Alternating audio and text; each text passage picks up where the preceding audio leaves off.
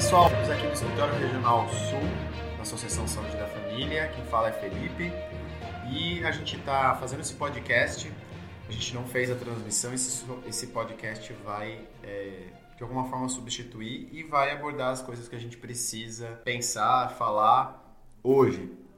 Então, esse podcast está dividido em dois momentos. Um sobre processo de notificação com algumas atualizações e o outro sobre um documento técnico do cuidado. Primeira parte, a gente está aqui com a Ana. Oi pessoal, sou Ana Honorato, sou apoiadora da Associação Saúde da Família e estamos aqui hoje para falar um pouquinho das atualizações de notificação. E o Alan. Olá, bom dia. É Alan Sabino, gestor PABs, aqui na Associação Saúde da Família. Estamos aqui compondo o enfrentamento a essa pandemia Covid. Muito bem, gente. Então vamos lá. A gente estava falando que tem uma, uma questão das notificações de surto, né, Ana? Sim. É, a gente tem no território algumas, é, algumas situações que devem ser notificadas enquanto surto, né? Então, nós temos as ILPIs, que são as instituições de longa permanência, e uma modalidade que as unidades estão recebendo, receberam ontem, estão sendo reforçadas hoje a respeito da notificação do SUS nos trabalhadores do serviço de saúde. Até então a gente tinha uma outra orientação e agora a UBS nos orientou para que a gente faça uma notificação diferente e a gente vai falar ao longo desse, dessa conversa hoje, né, Alan? Isso. É, é importante a gente entender que a, a notificação de surto ela é para um acompanhamento aí de um estabelecimento específico, né, da evolução dos casos em cada equipamento, em cada estabelecimento. É, a, a, a Secretaria lançou um documento específico falando de ILPI, que são as instituições de longa permanência é, do idoso, onde traz o, a definição de surto com apenas um caso, né? Quando aparece um caso nessas instituições, a gente já notifica, é, faz a notificação individual da pessoa no ESUS VE e, e, e, já abre a ficha de notificação lá para surtos e faz o acompanhamento dos casos que vão aparecendo. Então, peraí, Alan, você está me dizendo então que no caso de LPI, quando eu tenho só um caso, esse primeiro caso, parecia um caso lá de sintomático respiratório, não precisa nem ser confirmado, eu já faço a notificação de surto. Além da notificação do SUS, eu faço a notificação de surto pelo Sinan. É isso?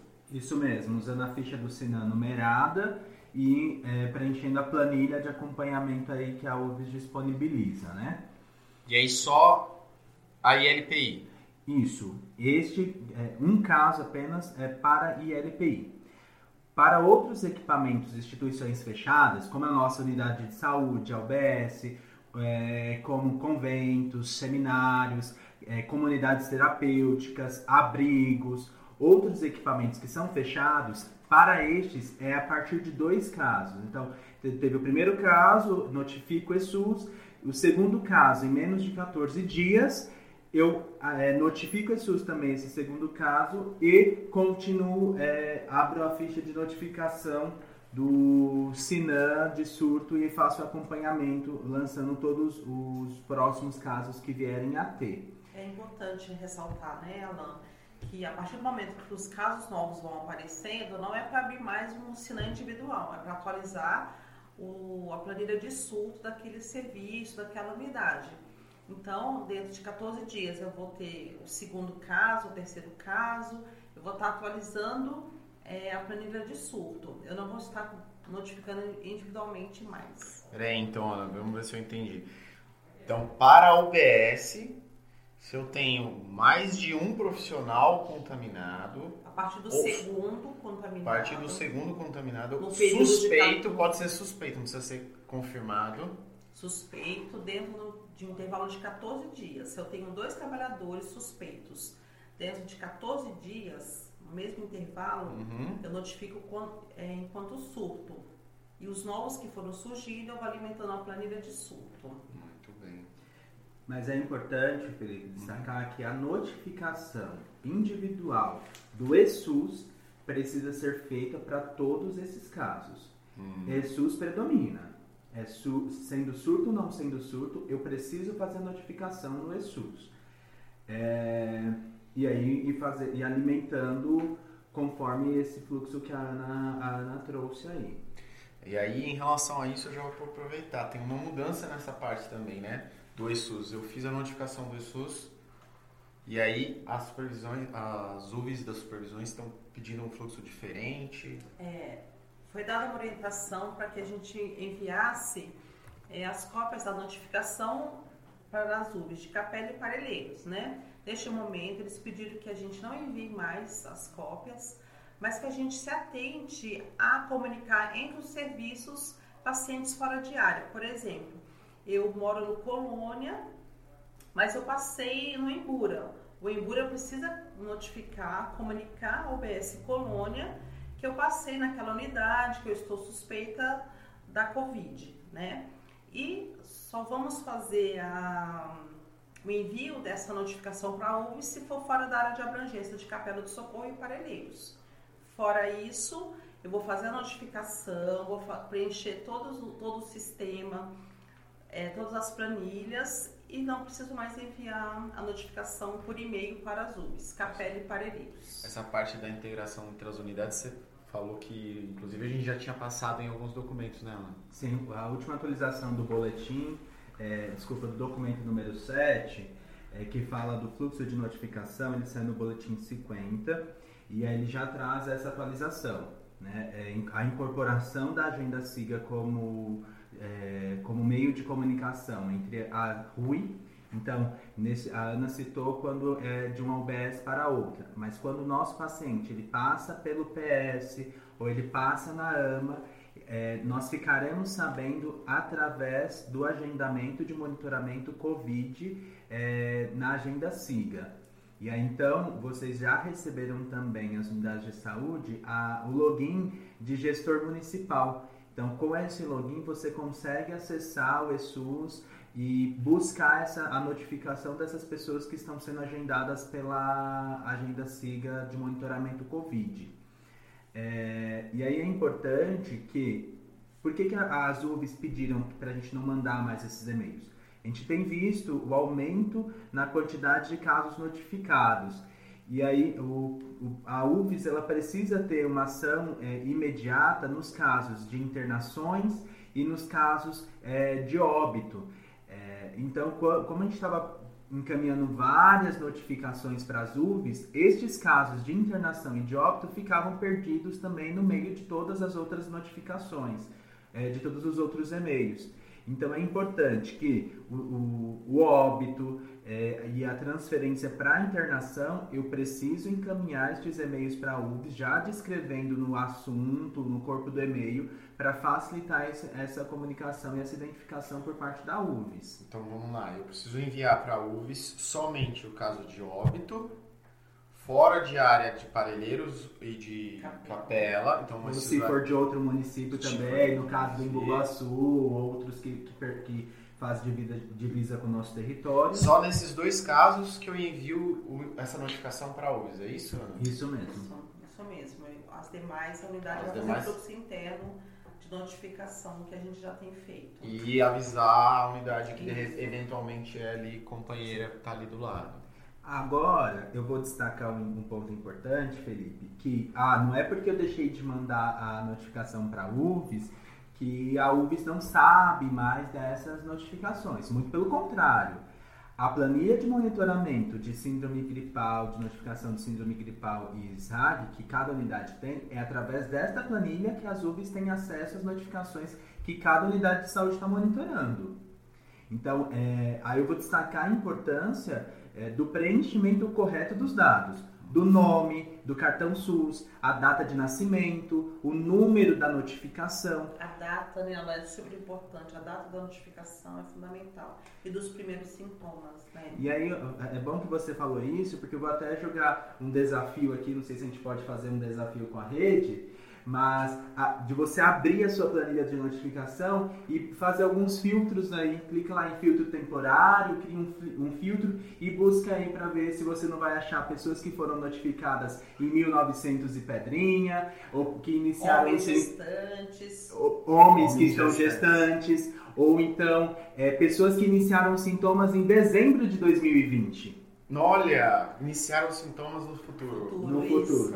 Então, é, esse instrumento de notificação, essa planilha de registro, quando nós conseguimos é, deixá-la para cada unidade de saúde, é justamente para que a unidade utilize ela como instrumento de, de gestão ali dos seus casos, né? É, e nos acordos que nós fizemos com as, com as UVs, tanto Capela quanto Parelheiros, é a partir deste instrumento que eles vão conseguir acompanhar o monitoramento que as unidades têm feito. Então, informar quando a pessoa está internada, informar lá é, quando a pessoa veio a óbito, né, é, atualizar o resultado do exame quando chega.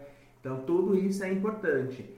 É, os campos estão lá. Deixou o campo em branco, é porque alguma coisa tem de errado.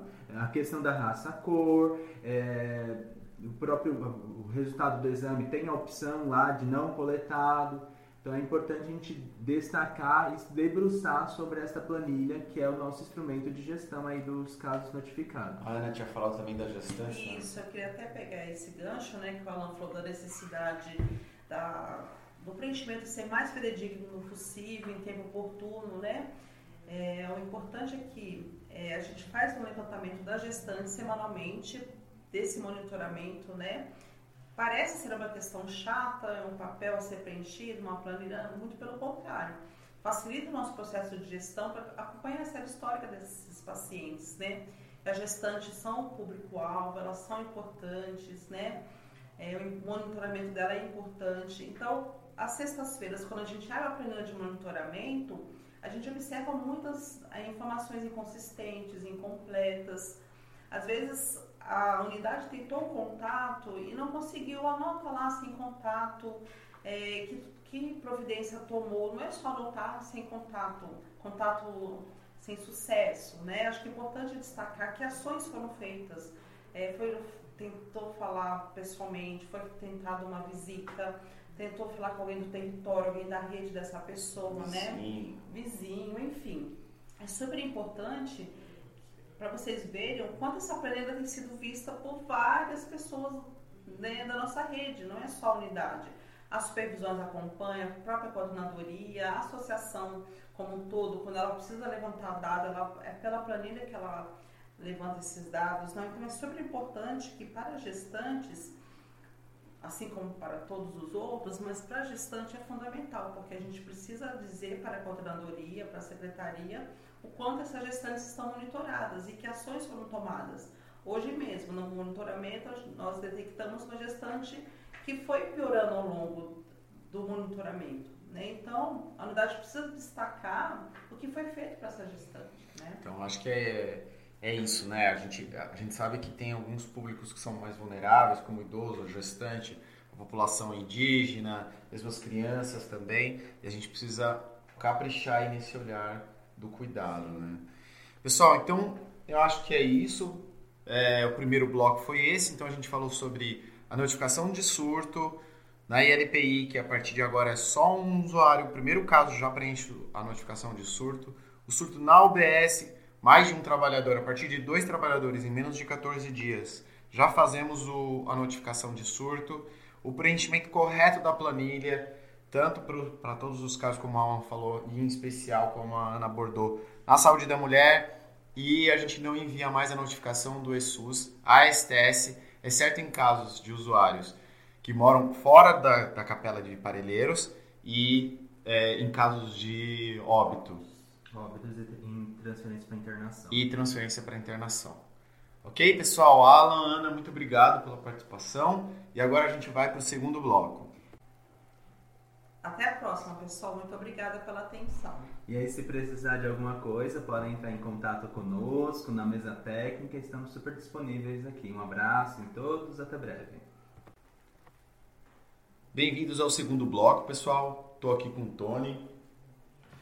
Olá pessoal, então Tony, né, o RP médico aqui da, da, da Associação Regional Sul. Tony, então a gente estava, é, falamos na terça-feira na live com o Paulo sobre um novo processo que você vai falar um pouquinho para a gente agora. Então, pessoal, vim aqui apresentar a, essa nova proposta. O Paulo já tinha conversado com, com a gente na live e essa proposta ela tem, ela está baseada em, em, em, alguns instrumentos. Primeiro, ela está baseada no nosso painel de monitoramento, aquele painel de monitoramento onde lá no Power BI que a gente acessa, né? E onde tem, onde a gente pesquisou principalmente os dados do, de busca ativa e os dados de notificação que temos feito na nossa região. Com esses dados, a gente é, fez um, pensamos numa estratégia somados ao protocolo que, de enfrentamento à Covid que a Secretaria Municipal de Saúde lançou agora no dia 19. Então, um estudo da epidemiologia que a gente tem, dos, das nossas próprias notificações e esse estudo de enfrentamento à Covid que a Secretaria enviou. Exatamente. Esses, essas duas, esses dois instrumentos, esses dois protocolos, né, um instrumento e um protocolo, foram a base desse nosso estudo. E daí a gente dividiu esse projeto em duas fases. É, como vocês viram, a gente fez a modificação daquilo que está na live para ficar mais adequado com o protocolo é, da secretaria. Então, na primeira fase, como a gente tinha visto, vai ser uma fase da coleta dos exames. Qual é o intuito? O intuito é verificar como é que está o perfil do nosso usuário, aqui, bem da nossa região, vendo os marcadores de processo inflamatório trombótico, que a gente sabe que a doença tem, também fazendo uma avaliação cardíaca, renal e hepática, pensando no problema atual do paciente, mas também pensando, na, é, correlacionando com o futuro que a doença pode dar. Então a gente sabe que esses pacientes, tendo um, um exame no momento logo ali do diagnóstico e um pouco mais à frente, pode ajudar a gente no manejo na atenção primária e também no, na nossa unidade de terapia ou no hospital de campanha e até no hospital de referência, porque ele sai com esse histórico do exame laboratorial. Uh, e ela, a gente faria essa, essa primeira fase em torno de 10 dias, porque a gente vê o perfil eh, laboratorial, né, como se comporta laboratorialmente a nossa, a nossa população. É, a população, lembrando sempre que são aqueles que são os confirmados, né, os suspeitos ou confirmados de Covid, então é, é essa população que eu estou dizendo, né, a população dos que estão, que estão com a doença ou sintomáticos. E ela seria a base para a segunda fase, que é a fase medicamentosa. Então, nessa fase medicamentosa, é, a gente faz também uma sugestão, pensando sempre na fase de replicação viral, que normalmente é a fase que a gente pega o paciente, e também de uma atuação precoce na fase inflamatória, que é a fase subsequente. Então, essa nossa sugestão, que é o que a gente quer, é, a análise e, e o estudo de, de todos para que a gente faça a validação do documento está voltada principalmente nessa, nessas duas questões. Né? E aí é, a gente acredita que os exames laboratoriais também vão ajudar, é, vão nos ajudar nessa, nessa decisão, porque às vezes o exame já tem um certo crescimento, ele já, já apresenta alteração, mas ainda não há alteração clínica. Então também a gente acredita que é possível pegar precocemente alguma situação.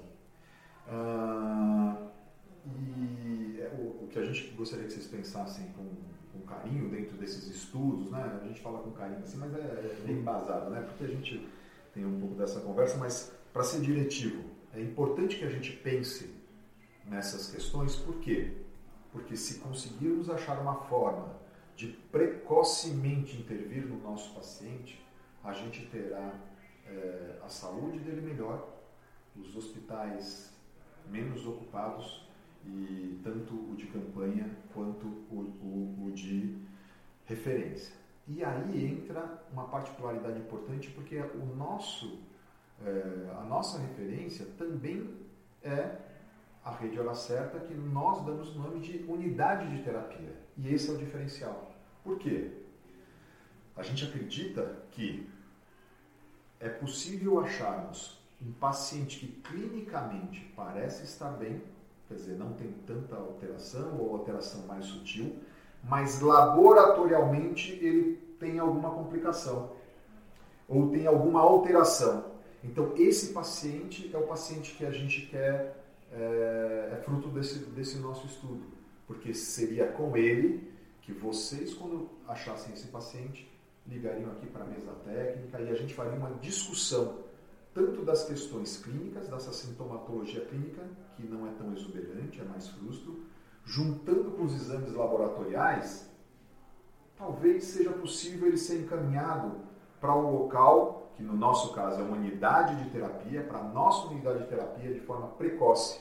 E aí ele seria cuidado dessas questões laboratoriais também de forma precoce e teria uma alta também precoce. Então a ideia é tentar cuidar do paciente quanto antes. E, e, então deixa eu ver se eu entendi, Tony. Essa, essa proposta que a gente está encaminhando hoje para a rede já está modificada da versão de terça-feira. Sim. E é, não é exatamente um protocolo. Ela, são, ela é uma recomendação porque você também está falando de uma questão que é singul, da singularidade do paciente, do olhar desses profissionais de saúde que estão para esse paciente, mas de qualquer forma são recomendações, inclusive laboratoriais, técnicas de procedimento, para que a gente consiga identificar e cuidar em rede desse usuário de uma forma precoce e a gente tentar ir fazendo esse acompanhamento, inclusive aprendendo com ele. É eu, isso? Eu diria até que ele não é o, o, protocolo fim, porque como nós fazemos as coisas aqui na associação, a gente divide. Uhum. Então é para isso que a gente está encaminhando, para que, que todos possam ver e, e, e fortalecer essa validação, neste uhum. primeiro. E segundo, porque a gente vê essa particularidade.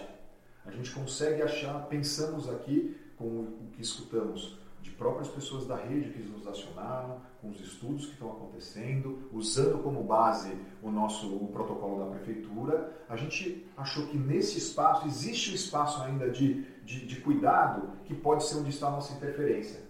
E por isso que iremos fazer os exames laboratoriais para entender o perfil e daí fizemos as sugestões da, dos, das medicações justamente nesse espaço, assim, né? É, é, que ainda não está tão firmemente protocolado. E com isso, acreditamos sim que a gente consegue fazer precocemente todo esse cuidado. É, e só para, como, como não está fielmente fechado as questões, é, é, algumas dessas questões, a gente colocou a discussão caso a caso. E como nós temos a rede mais próximas, a gente pode ser potente nesse ponto, nas ligações e nas discussões. E como também não temos um hospital que seja só um hospital de campanha, a gente tem uma, na nossa filosofia, ele é uma unidade de terapia, então ele consegue, talvez conseguirá, se assim acharmos por bem, é, é, cuidar desses casos que certamente vão estar aquém do, do hospital de. Não, não, não vai receber esses casos. Não vai. O hospital de campanha não vai receber. Vai receber mas, mas a nosso... gente, exato, nessa discussão, se acharmos por bem. Nosso hospital de tratamento ele, ele vai, vai acompanhar esse caso e com um, um, um fio condutor de entendimento e clínico que é a mesa técnica. Exato. E conversando inclusive no pós-alta. Porque se eu consigo chegar precocemente, se ele sai precocemente, é importante que a nossa unidade de, de terapia tenha um excelente contato com a gente para que possa encaminhar é, ou deshospitalizar ou dar a alta, né, melhor, de forma precoce e a gente consiga cuidar. Tá? É, é essa que é a proposta, eu acho é, importante, mas tudo isso vai ser válido se a gente continuar com esse esforço que estamos tendo aí na nossa, nesses, nessas ferramentas que nós temos, que é a, a busca ativa, o monitoramento, é, de forma cada vez mais robusta e presente, com as ações também de visitas e ações por telefone. Então, o documento vai ser enviado para vocês, é, as referências vão estar lá, para que a gente possa discutir, debater para que a gente faça uma grande validação no final. Tá? Vai ser terça-feira a validação, pessoal. Só lembrando, então a gente está enviando hoje. A gente vai deixar aberto o grupo para perguntas e aí na terça-feira a gente volta para fechar isso. É, só por fim dizer uma coisa que a gente sabe, né, mas às vezes o óbvio precisa ser dito, né? É, né a gente tem que estudar para que a gente avaliar tudo isso para que a gente valide, mas entenda, é, boa parte dos trabalhos que estão escritos aí pelo mundo são muito valorosos. Mas eu não vou dizer em lugar nenhum porque não é uma verdade, mas em pouquíssimos lugares a gente consegue ter a rede tão junta, tão posta, tão ordenada e do mesmo espaço, sob o mesmo cuidado como nós temos aqui. Então, é, temos que ter a responsabilidade é, nesse cuidado, na avaliação desse documento, mas também é, gostaria muito de que a gente pudesse pensar como a rede como um todo. E aí, nesses espaços que ainda não estão completamente é, preenchidos por um protocolo mais rígido, eu acho que cabe a nós fazer a diferença. Tá ótimo. Pessoal, então eu acho que é isso. A gente abordou então esses dois blocos, né? A notificação e essa parte mais da, da clínica que o Tony abordou. Agradeço a participação, Tony. Legal, a gente está aqui, lembrando sempre que qualquer dúvida, a mesa, a mesa técnica está aí para ajudar e a gente vai construir isso junto, gente. Não, não vamos esquecer. o processo, a beleza do processo em rede é a construção conjunta. Não é alguém que é douto do saber que vai é, dar ou eventualmente até manipular alguma informação. É a construção junta que nos potencializa. É isso aí, pessoal. Tamo junto.